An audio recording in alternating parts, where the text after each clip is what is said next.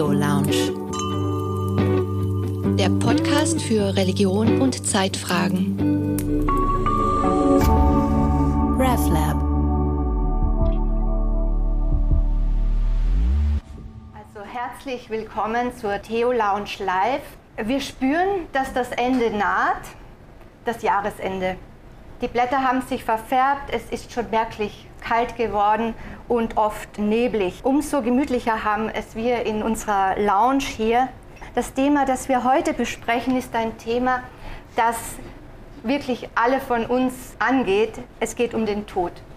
Und ich habe heute einen Gast, sie ist eine Expertin auf dem Gebiet, Viviana Leider-Leonhardt. Hallo und danke, dass du in die Lounge gekommen bist. Danke vielmals für die Einladung, schön zu sein.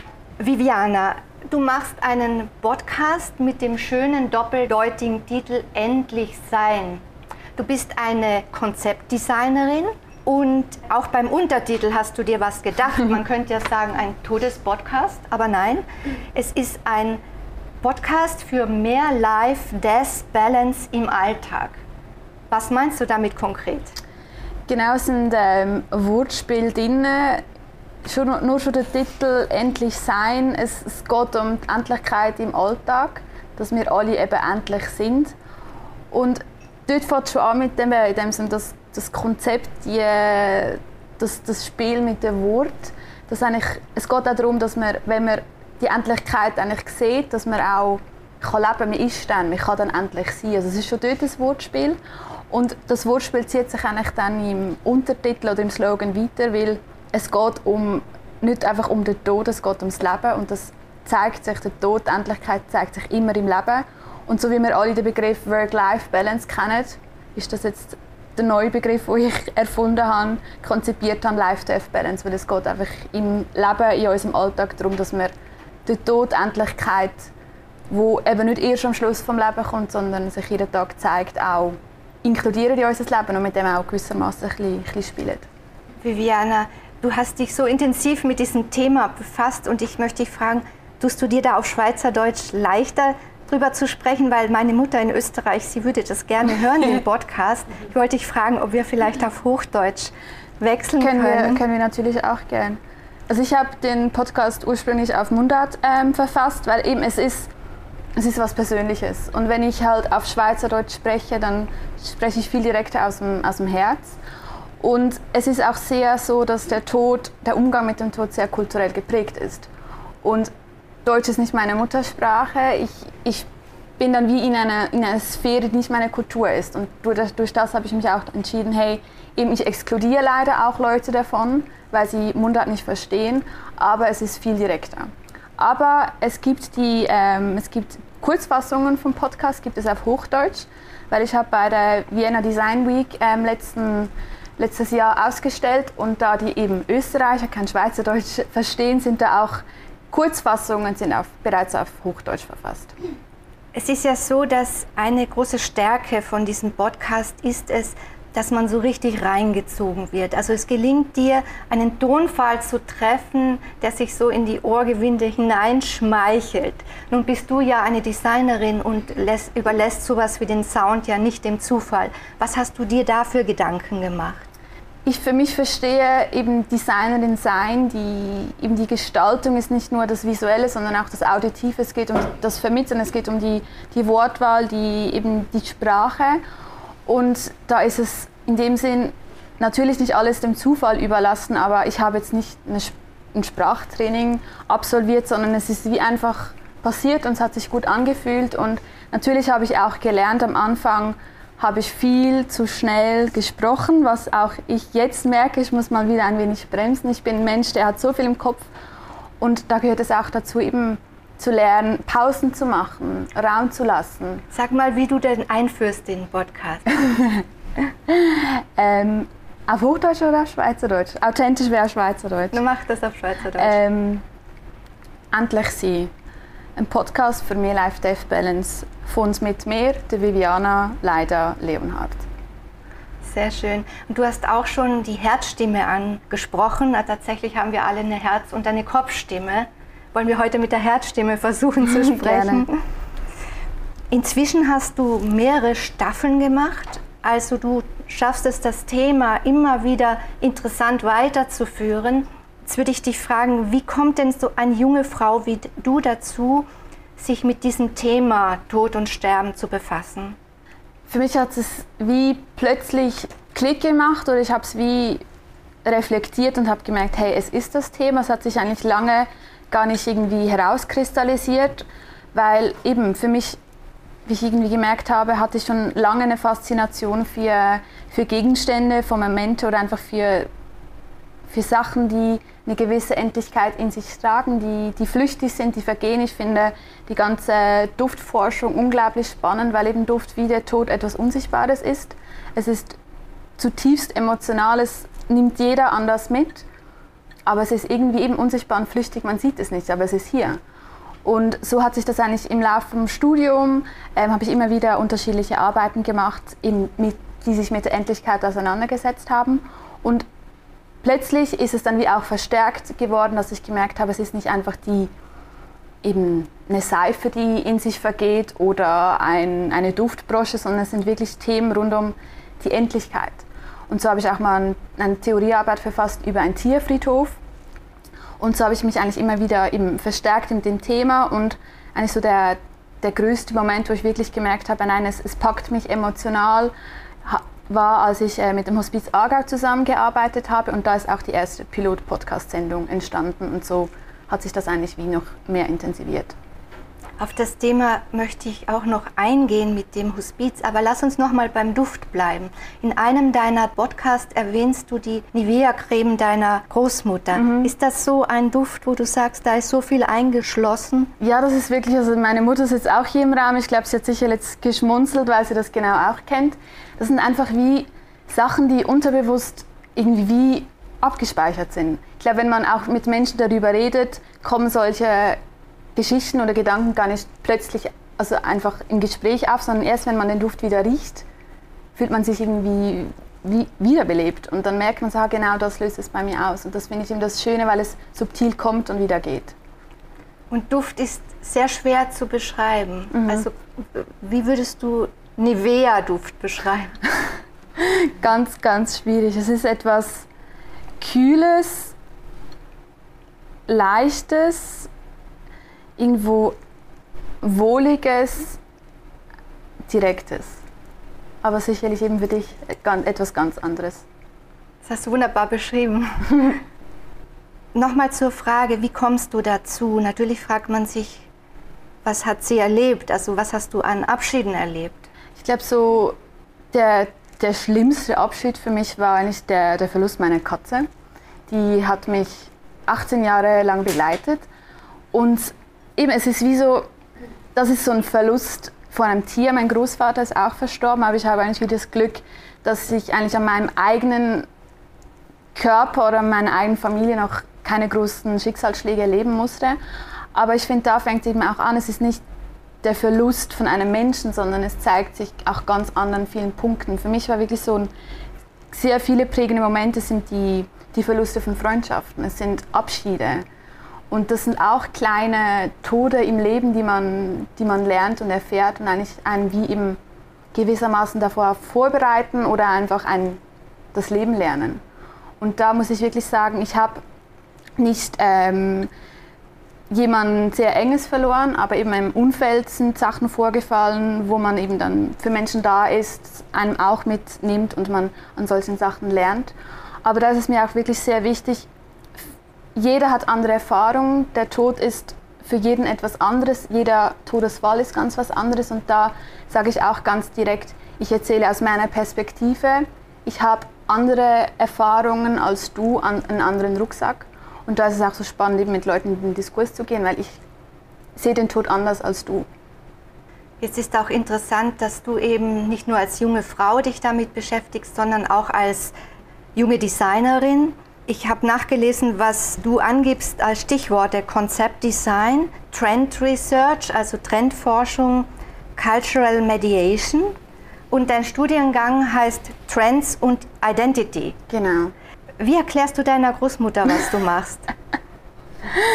Sehr guter Input. Ja, es ist eben, es ist nur schon das Spiel mit den Wörtern. Ich habe es jetzt bei meinem Podcast versucht, auf Deutsch zu verfassen, weil eben unsere irgendwie Welt immer mehr ähm, Englisch geprägt ist, so eben auch der, den Studiengang, den ich absolviert habe. Es lässt sich aber sehr schön ins, ins Deutsche übersetzen. Also wenn ich beim Studiengang anfange, den ich letzten Sommer absolviert habe, es geht um die Identität und die, eben den Zeitgeist.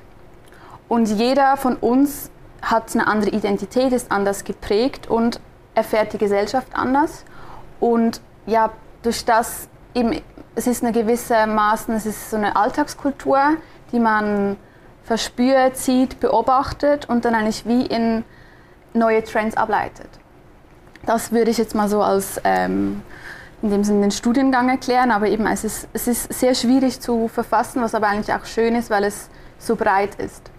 Es war ein sehr generalistisches Studium und jeder musste sich halt wie irgendwie gewissermaßen seinen Weg suchen und so ist es bei mir das Thema Endlichkeit geworden, dass ich wie sage, eben ich, ich untersuche die Alltagskultur und habe für mich da entdeckt, dass mich im Alltag das Flüchtige, die Endlichkeit interessiert.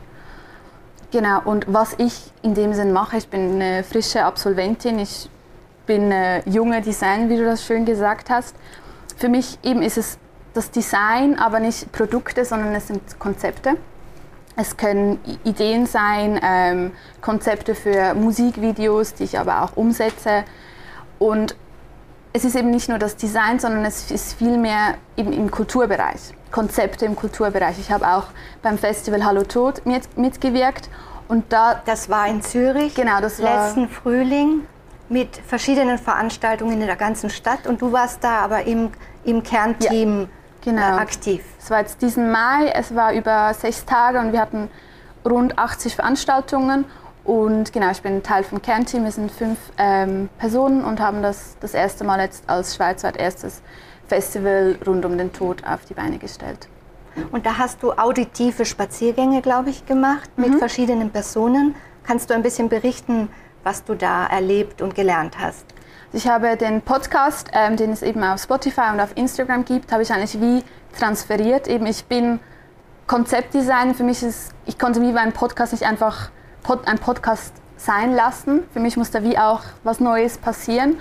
Und da hatte ich wie die Möglichkeit, in den öffentlichen Raum zu gehen, auf dem Friedhof Sielfeld und habe meine bisherigen Sendungen, die ich schon verfasst habe, eigentlich wie nach außen gebracht. Ich habe weil es drei Episoden sind, drei verschiedene Spaziergänge gemacht und man konnte wie eigentlich dann entweder alles am Stück oder dann auch wie eben die, mein Podcast sowieso aufgebaut ist mit den Teilepisoden, ein Teil ablaufen und konnte sich dann setzen, konnte weitergehen und eben nicht nur zu Hause, wo man normalerweise vielleicht einen Podcast hört oder unterwegs, was ja auch das, das Schöne ist, dass es subtil einem im Alltag begleitet und das war dann nochmal ein Schritt weiter an einen Ort, sich mit dem Thema auseinanderzusetzen, wo eben für uns wirklich auch die Endlichkeit der Tod vorhanden ist. Und welche Leute hast du da getroffen?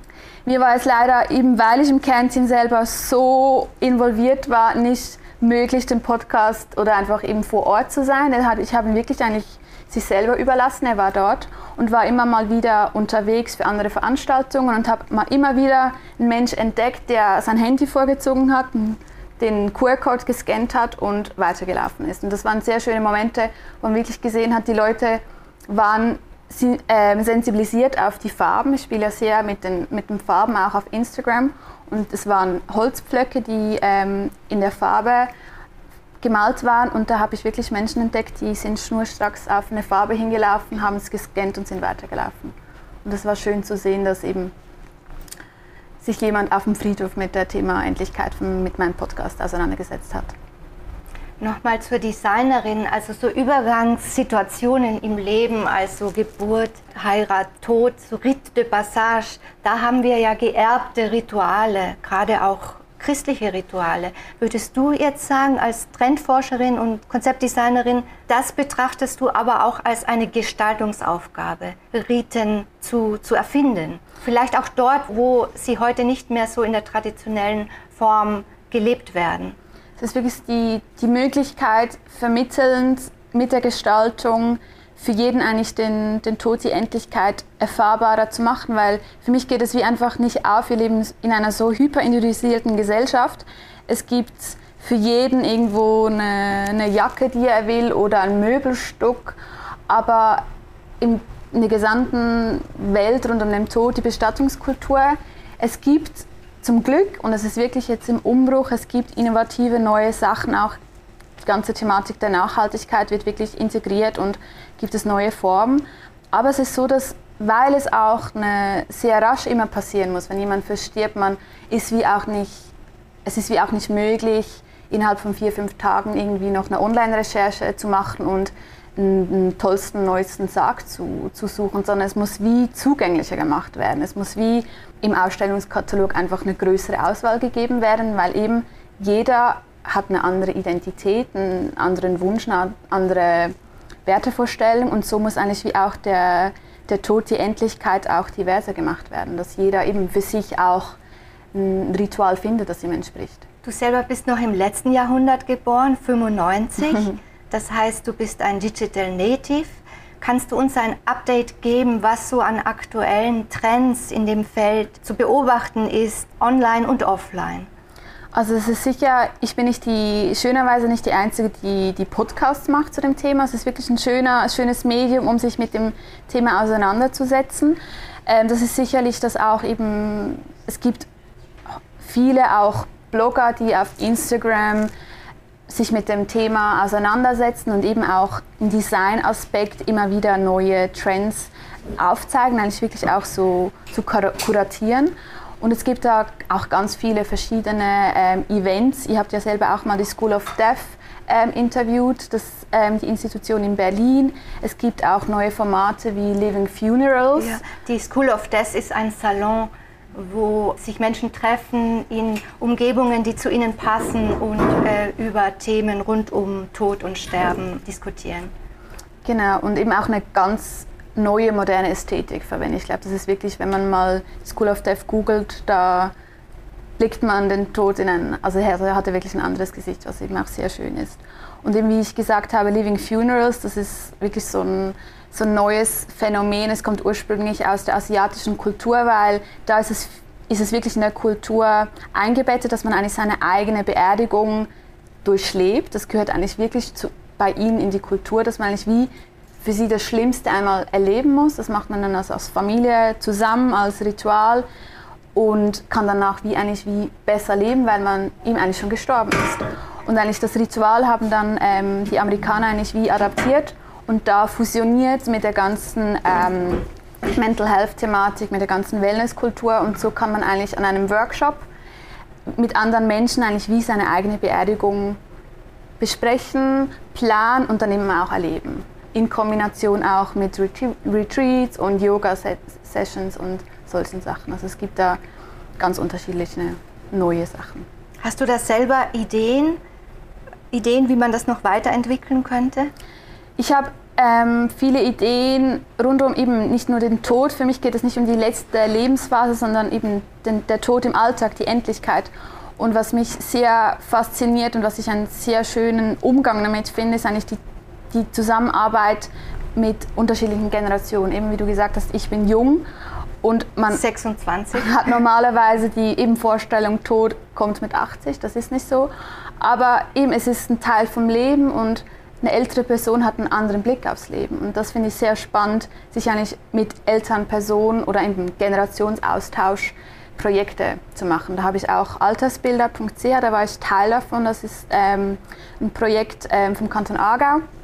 Da haben sich junge Künstler, Künstlerinnen mit ähm, Senioren ausgetauscht und so konnte ich Heinz kennenlernen und habe eben genau auch mit ihm, mit einer älteren Person über das Leben gesprochen, über das Leben und den Tod. Das sind sogenannte Generationsgespräche. Was hast du da erfahren und gelernt? Gab es Dinge, die dich überrascht haben? Was das irgendwie Schöne war, wir, war, wir sind 50, 60 Jahre auseinander aber wir haben denselben Geschmack. Und ich bin wirklich in seine Wohnung gekommen. Ich habe den Herrn nicht gekannt und ich habe das Gefühl gehabt, ich bin, ich bin irgendwie bei mir zu Hause.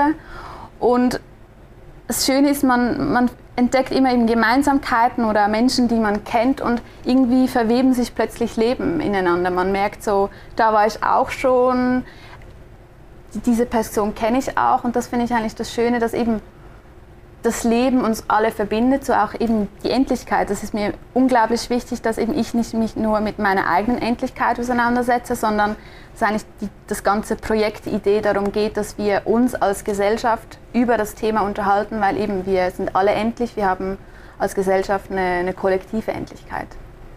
Du hast Living Funerals erwähnt. Übersetzt würde man sagen, Begräbnisse schon zu Lebzeiten? Mhm. Ja, also ich habe ähm, es jetzt nicht selber besucht, ähm, daher kann ich jetzt nie, nicht wie von irgendwie Emotionen sprechen, die man da erlebt, aber es ist wirklich die Idee, dass man eigentlich wie wahrscheinlich die, die Angst irgendwie davon verliert und es wie akzeptiert. Aber dass, äh, wenn man jetzt Living Funerals googeln gehen würde, gibt es eben auch noch ein anderes Themenfeld unter demselben Namen. Es gibt auch Living Funerals und das sind Beerdigungen, wo aber der Sterbende wirklich aktiv teilnimmt und danach auch stirbt. Und das sind solche Geschichten mit der ganzen ähm, Freitodgeschichte, wo man wie weiß zum Beispiel, dass man eben nicht mehr lange zu leben hat oder es eben wie geplant hat und an der eigenen Beerdigung nochmal teilnimmt. Also wie unter demselben Namen sind es auch wie zwei verschiedene Sachen. Also wenn jetzt jemand von den ZuhörerInnen googeln geht nicht mal, dass man dann ein wenig verwirrt ist. Es gibt die Living Funerals, wo eher so Workshop-mäßig sind, ähm, eher so eine ganzen Wellnesskultur und dann wirklich auch eine neue Form von Beerdigungen, wo der Sterbende, die Sterbende ähm, teilhabend ist. Ich war vor ein paar Wochen in Venedig und da bin ich Zeuge geworden eines ganz traditionellen Begräbnisses. Also ich war in einem Café und dann kam aus der Kirche ein Leichenzug, festlich gekleidete Menschen, der Holzsarg mit Blumen und es wartete schon das Boot von der Stadt Venedig und der Leichnam, also im Sarg, wurde dann abtransportiert. Und es hat, es hat mir so das Gefühl gegeben, dass war so richtig Teil des Alltags, es passte irgendwie.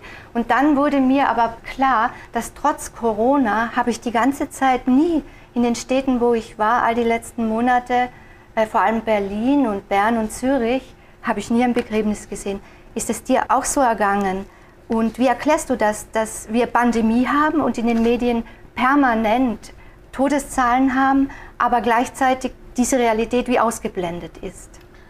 Ich bin jetzt in diesem Fachgebiet jetzt keine Spezialistin und kann sagen, es ist genau daher so. Ich kann nur aus meinen eigenen Erfahrungen sprechen oder eben mit, von Geschichten, die ich von, von Leuten schon gehört habe. Eine ganz, ganz lustige Anekdote ist, ähm, ich war mal bei einer Bestatterin ähm, in der Nähe von Aarau und ich war da vor Ort und ähm, habe für eine Ausstellung habe ich ähm, wie Utensilien benötigt und habe von ihr Sarg Stoffe bekommen. Der Sarg wird ja immer ausgebettet und dann habe ich wie so, so Kissen und Sargpolster bekommen. Und ich hatte da eine Führung bei ihr vor Ort und dann habe ich ihr Auto gesehen. Und da war ich recht erstaunt und habe sie darauf angesprochen, so hey, ist das eu, das Leichenauto von euch? Und sie so, ja. Mein Mann will, dass man es nicht erkennt, dass es modern und groß und cool ist. Und sie findet, nein, ein Leichenauto ist ein Leichenauto und das sollte auch erkannt werden. Und ich bin auch eher so, ich finde es wie sehr schade und es ist irgendwie ein Teil von unserer Gesellschaft oder eben es hat sich wie so entwickelt, dass man versucht hat, den Tod unsichtbar zu machen. Er wurde ähm, institutionalisiert. Man sieht ihn eigentlich nur noch im Spital und auch da ist er hinter Türen, weil sehr viel Scham damit behaftet ist und wir haben wie verlernt, mit ihm umzugehen oder eben sehen ihn gar nicht, weil er uns gar nicht gezeigt wird. Und eben, das hat uns Corona auch gezeigt. Ich glaube, das Einzige, was man halt wirklich verspüren konnte, waren die, die unzähligen Sirenen, die man mehr hören konnte, weil eben das Audio konnte man nicht abstellen. Das war dann wie nötig, aber es ist ganz schnell wieder vorbeigeflitzt und der Krankenwagen war weg. Das stimmt. Da fällt mir ein, ein RefLab-Kollege hat neulich erzählt, dass in Sizilien es den Brauch gibt, äh, dass der Sarg einmal im Marktplatz in, im Kreis herumgetragen wird und die, die Leute, die in den Cafés sind und Restaurants klatschen und bedanken sich beim Verstorbenen. Mhm. Also das fand ich ist auch ein schönes Ritual. Jetzt wollte ich dich als Schweizerin was fragen. Exit, das ist ja etwas, was man sehr mit der Schweiz verbindet. Es wird einen sehr leicht gemacht, wenn der Druck und die Not übergroß wird, äh, aus dem Leben zu scheiden. Aber ich glaube, die Hospizbewegung ist eher klein und noch in den Anfängen. Du warst selber in Hospizen. Kannst du da ein bisschen was dazu sagen? Und was sagt das über die Schweiz, dieses eigentlich Missverhältnis? Ich glaube, da kann ich wie wieder vorher sagen, da habe ich nur eigene Erfahrung gemacht. Ich war schon bei Exit an einer Infoveranstaltung, weil ich mich damals im Studium dafür interessiert hatte und wollte eigentlich mal vor Ort Informationen gewinnen und war eben auch mit dem Hospiz Aargau zusammen und habe mit ihnen zusammengearbeitet. Und es ist ein, eine unglaublich große Blase, die wir hier aufmachen, politisch, wo ich wirklich sagen kann, da habe ich auch zu wenig Wissen und zu wenig Zahlen, um das wirklich korrekt zu belegen. Aber ich glaube, es geht wie irgendwo in die Geschichte zurück, dass wir hier in der Schweiz irgendwo nicht so das, ja, so die, wir sind jetzt nicht die Menschen, die sehr offen sind, herzlich oder auf andere zugehen und eben die ganze Care-Arbeit, die, die wird in der Schweiz einfach nicht so. Darf ich widersprechen? Ja.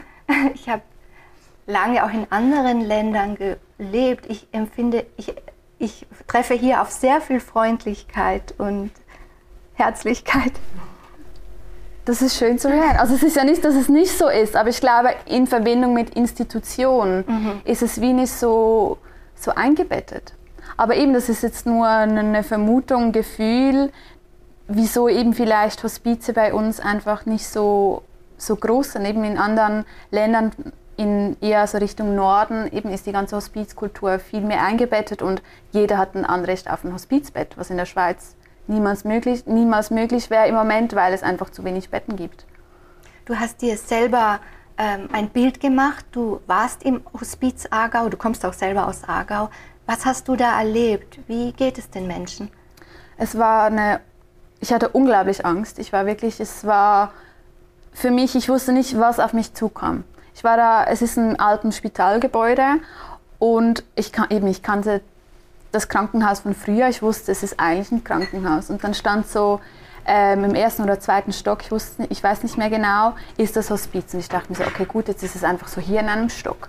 Und da bin ich in den Lift hochgegangen und es klingt kitschig, aber es ist wirklich einfach eine nicht ästhetisch eine andere Welt, sondern emotional eine andere Welt. Es war eine unglaubliche Ruhe und eine Wärme verspürbar.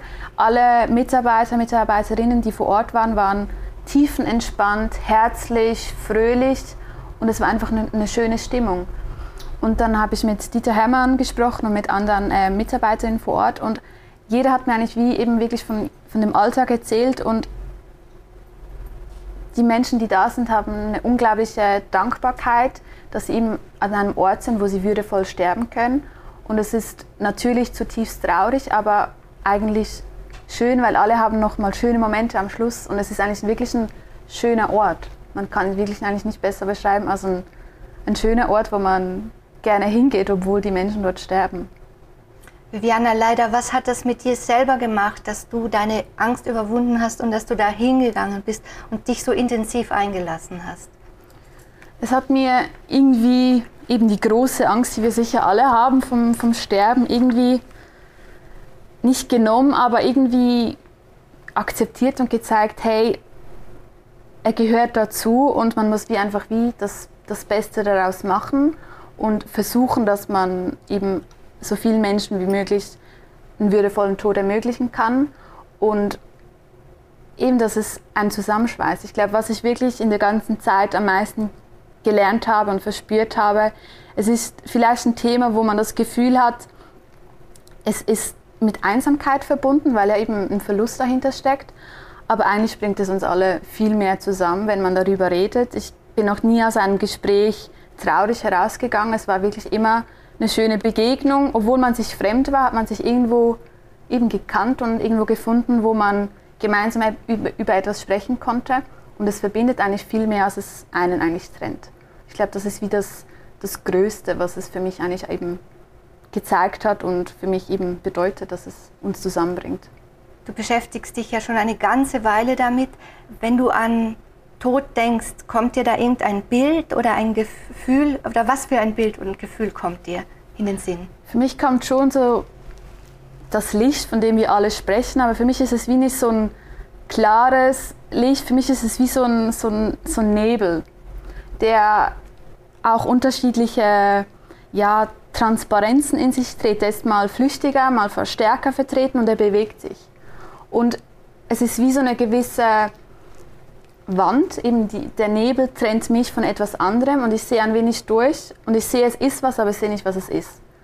Du bist ein sehr kreativer Kopf und ein bisschen, glaube ich, hat deine Mutter da auch Anteil, weil ihr seid wandern gegangen und ihr habt einen Sack mitgenommen, glaube ich, mit so Zetteln, wo Worte drauf standen und dann habt ihr Geschichten erfunden. Mhm. Wie wird es weitergehen mit deinem kreativen Umgang mit dem Thema? Was hast du für Pläne? Äh, was hast du vor? Wo ich vorhin ja auch gesagt habe, die, die ganze Auseinandersetzung der Gen Generationenaustausch, das lässt mich irgendwie nicht los. Da habe ich schon einige Ideen, wo man eben kurze Events, dass man vielleicht mal eine, eine Bücherrunde macht mit Menschen aus unterschiedlichen Generationen und wie dasselbe Buch liest und verschiedene Perspektiven auf das Buch hat. Weil vielleicht hat man es in der Kindheit gelesen, es war das erste Mal, wo man es gelesen hat und es sind verschiedene Prägungen. Man hat wie ein anderes Leben gelebt und man hat eben andere Meinungen und kann sich darüber unterhalten. Und mit, eben mit dem Podcast ähm, habe ich noch viele Ideen, Themen, die ich eben selber gar nicht kenne und entdecken möchte. Aber für mich ist es wie beim Podcast, ich finde es ein unglaublich schönes Medium, das Audio, die Kommunikation über dieses Thema. Aber eben ich als Konzeptdesignerin möchte es wie nicht immer auf demselben Format belassen. Daher war es ja eben auch schon mal Teil von einer digitalen Ausstellung. Es war ein auditiver Podcast auf dem Friedhof und ich bin da wie so, ich möchte eigentlich wie das nicht dass man es nicht nur zu Hause hört oder unterwegs, sondern dass eigentlich dieser Diskurs mehr gefördert wird. Und dass ich eigentlich wirklich das Audio irgendwo mehr in den öffentlichen Raum bringe oder in Ausstellungen, in Installationen. Das sind lauter schöne Ideen. Ich greife jetzt nochmal das mit dem Buch auf. Schweben dir da Bücher vor? Hast du schon konkret nachgedacht, was das für Bücher sein könnten? Ähm, ich habe wirklich nicht darüber nachgedacht, was es für Bücher sein können. Aber das Erste, das mir irgendwo nicht äh, erstaunlicherweise in den Sinn kommt, was mich eigentlich sehr geprägt hat im, in der Hochschule, war äh, Madame Rose, wo es ja um einen sterbenkranken Jungen geht, der an Krebs versterben wird. Und lustigerweise ist es wieder ein Buch, wo es schon ums Sterben geht. Und ich glaube, das wäre sicherlich spannend, das mit unterschiedlichen Generationen anzugucken, beziehungsweise an, zu lesen und darüber zu sprechen. Liebe Viviana, leider, wir nähern uns dem Ende unseres Gesprächs und du wirst das letzte Wort haben. Aber ich möchte vorher noch einen großen Experten aus einem anderen Jahrhundert zitieren. Der schrieb, ich habe nichts dagegen, dass der Tod mich bei der Gartenarbeit überrascht, aber er soll mich nicht schrecken. Und noch weniger soll er mich traurig machen, dass ich mit dem Garten nicht fertig geworden bin. Michel de Montaigne. Und du, hast du noch ein Schlusswort für uns? Oder einen Schlussimpuls? Für mich ist wirklich das, was ich vorhin schon mal gesagt habe. Ich finde es schön, mit Menschen darüber zu reden, den Diskurs anzuregen, über das Thema sich zu unterhalten, weil eben es, es verbindet uns, es zeigt uns auch unterschiedliche, unterschiedliche Umgänge damit auf. Und ich glaube, das ist auch wirklich sehr, sehr wichtig, der Tod zeigt sich immer anders. Man kann ihn nicht vergleichen und eben man kann ihn auch nicht schönreden. Es ist traurig und schlimm, aber es verbindet uns und eben es lässt uns an uns selber lernen und über das Leben und wir können uns dabei eigentlich nur unterstützen gegenseitig. Ich kann euch diesen Podcast von Viviana leider nur sehr empfehlen. Endlich sein. Man findet ihn auf Instagram. Ich glaube nur dort. Er ist auch auf Spotify und auf meiner Homepage. Vielen, vielen Dank für Danke dieses dir. schöne Gespräch, Viviana Leider.